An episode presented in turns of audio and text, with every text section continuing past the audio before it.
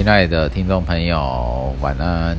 今天是六月九号晚上，到底有没有十点了？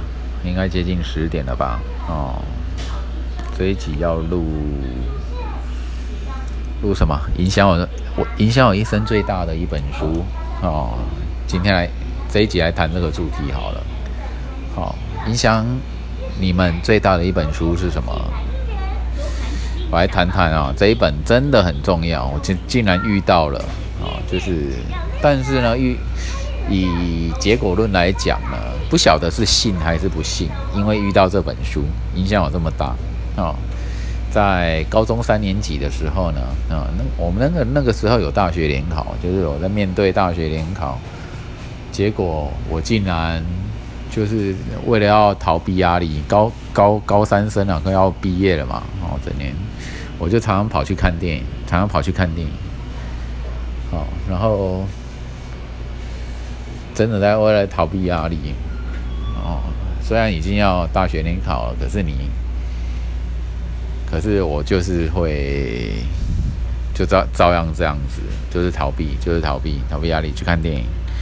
然后我在书店呢看到了一本书，一本翻到一本书叫《麦田捕手》。哦，这本书。这本书好像是一九，不晓得是四零年代是不是哦？J.D. Salinger，J.D. Salinger 写的一本叫《麦田捕手》的。对，那当中的时间点呢，只有三天。好，就是某位中学生，中学生被学校退学了，退学了，然后他去找一些人，好，找几个人当中所发生的一些故事。以及他呢，很多的心理的 OS，很多的内内在独白，哦，有内在独白第一人称的方式写成的，有点反抗学校的虚伪啊，反抗社会的虚伪啊，哦，觉得这些学校跟社会都是表面上是一套，而实际上完完全全是另外一套，完全是假的。哦，啊，说穿了很不堪这样。对我那时候是就是入迷啊，哦，读着读着就很入迷的，在书店把《麦田捕手》这小说呢，应该是看半看完吧。哦，然后还把它买下来带回家。那书啊是中英文啊双语版本。哦，中英对照的双语版本。然后那个时候，它加重了我的一种灰色的思想。什么叫做高中生的灰色思想呢？就是我觉得这种状态就是，嗯，他觉得一切光明的，原本以为是光明的事情，已经不再信任，并不是说不再信任了，就是说。呃，他已经变，已经变成一种灰色的状态。他原本以为它是白色的，这个世界应该是白色。可是原来有这么多的黑色，所以他开始迷惑于黑与白的融合，黑色与白色的融合，所以就开始灰色思想，灰色思想，然后就叛逆，你就他就会觉得说眼眼前所见啊，不值得信任。眼前所见都假的，然后你会有点做负面的解读，因为你正面你看穿了，就是说这件事情不是那么正面，大家都就是大家有一些坏念头，有一些那种贪婪的欲望啊，而作假，为了要符合那一些贪婪的价值标准啊，虚假的价值标准，所以人们开始作假啊，或者是说用那些。竞争啊，竞争所谓的名校、名气啦，然后整个社会都是在都在作假。对，这然后这本书的主人公呢，就大力的咒骂，然后他就是一个很讲究真实的人，赤子有着赤赤子之心的人。所以他写了这本书出来，这本书声名大噪，声名大噪，卖了卖了不少哈，作者也赚了不少版税呢。然后他他从此就开始了他的隐隐居生活，对，很特别。我我觉得跟这本书的结缘也有点，好像有点命中注定，就是哦，你就是连连上了。然后你整个个人的风格也跟这书中的主人翁一样。那理想呢？理想也是跟书中的主人公一样。就是追求一种纯真哦，绝对不要受污染，不受污染的纯真，以及一种爱，爱与和平的的真实性，真实的追求。对他影响我挺大的哦。那我在学校的时候啊，啊，对老师讲的话很质疑。对，当然质疑是正确，但是我们没有管道去把我们的质疑说出来，只是在那个时代。对，我现在我发现现在的学生就是表达上比较没有障碍，就是跟陌生人呢，哦，已经没有什么恐惧，然后有什么话就直说，直接说，直接反应。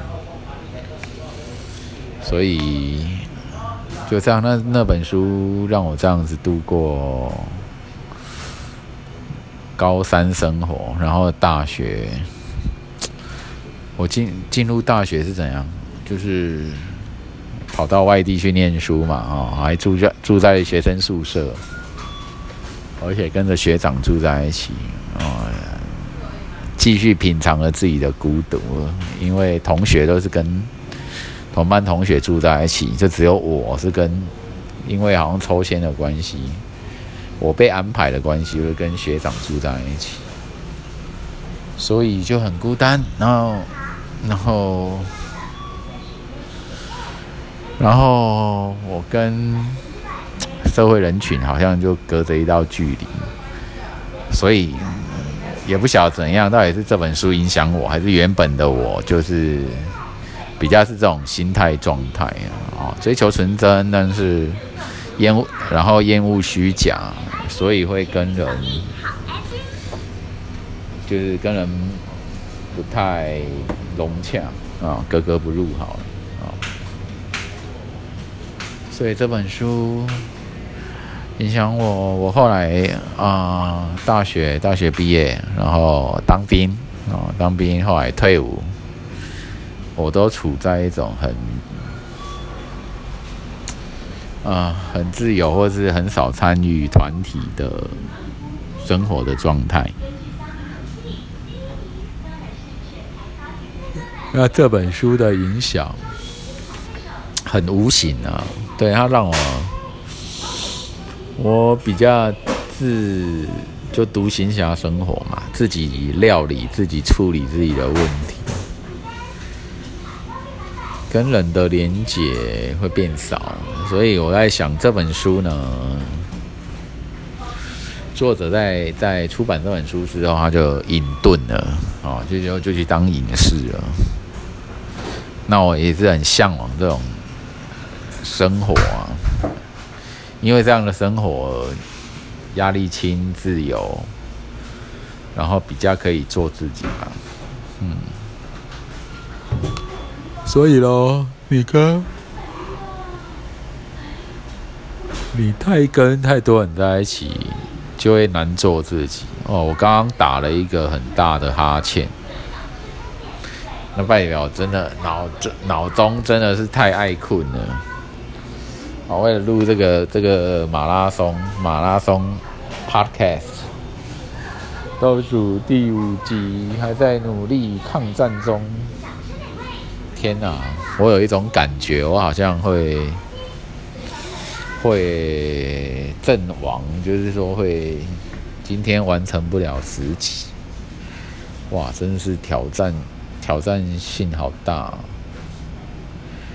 好，等一下，我下我下下一个 episode，好，下一集就就讲啊这个时代好了，或者是近来生活的感想，好，这样子来撑，不是说撑啊，就讲说用撑也是对，就是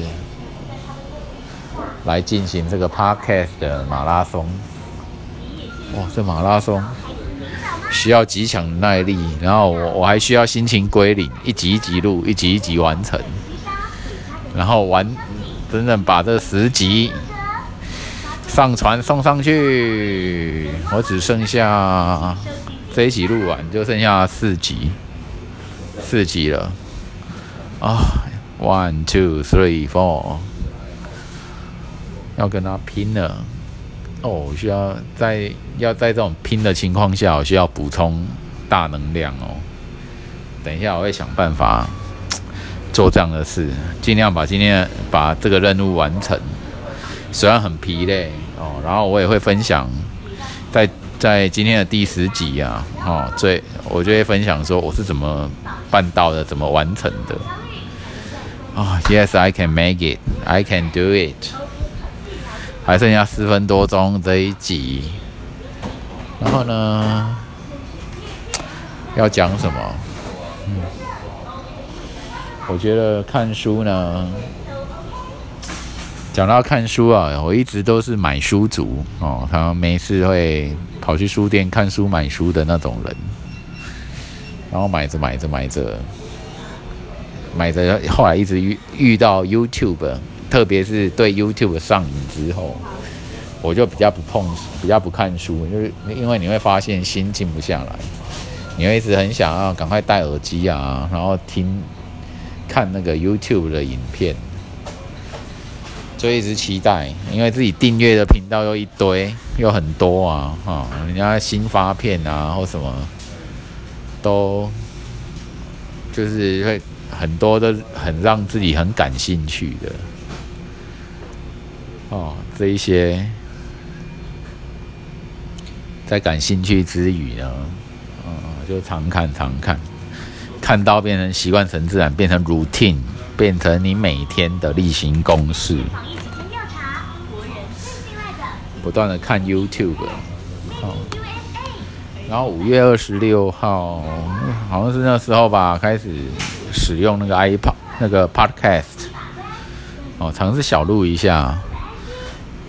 结果我真的是一种，应该是说我享受这种状态。你在录 podcast 的时候的状态，对，你会去讲你所知道的或你所喜欢的，好给给空中的朋友听，给空中网络的朋友听，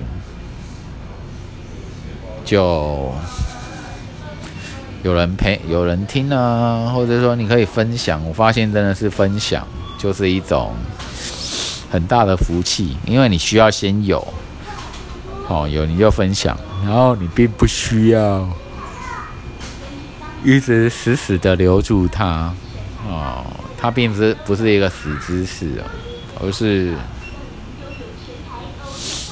而是那个 podcast，它已经将将变成一种文化，继 YouTube 文化之后，变成 iPod 啊，变成 podcast。所以这种情况下，嗯，嗯，哎，我讲到哪里了？哦，好吧，讲到最喜欢的一本书，《麦田捕手》。下一集来讨论最最喜欢的电影，好吗？然后呢，嗯，继续讲最喜欢的一本书，影响最大的，然后不知道是福或是祸，该爱还是该恨，人生真是玄秘啊！被一本书影响，或者说自己内在的基因这部分的基因啊，这种隐隐遁的基因很强。所以你会自然做那件事情，隐隐遁起来哦，跟那个 J.D. 沙林觉得跟这位这本书的原作者一样。啊，我开始偷昏，我还是偷昏眼花中哦，剩下二十秒钟，这一集就结束了，太棒了。既爱困哦，然后又脑筋又烧脑，疲累。亲爱的朋友们。你们觉得该怎么办呢？